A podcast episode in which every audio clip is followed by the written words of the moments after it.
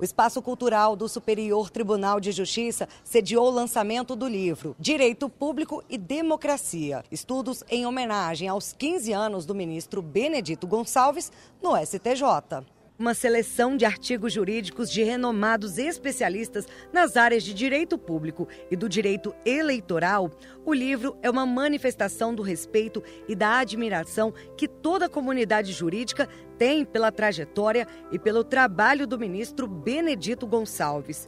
Durante o discurso, o homenageado agradeceu o carinho de todos que colaboraram com a obra. Recebi um grande presente em ser homenageado com uma obra que foi escrita com tanta competência e sob temas tão pertinentes à nossa realidade jurídica.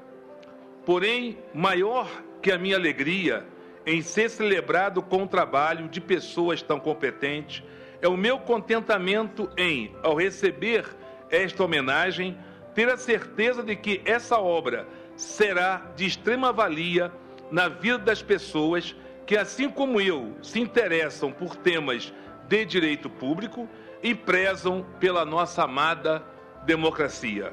A publicação tem prefácio da ministra do STF, Carmen Lúcia, e coordenação de Fabiana Favreto, Fernando de Oliveira e Paula Lima, Juliana Deléo Rodrigues, Roberta Maia Gresta e Rodrigo de Macedo e Burgos.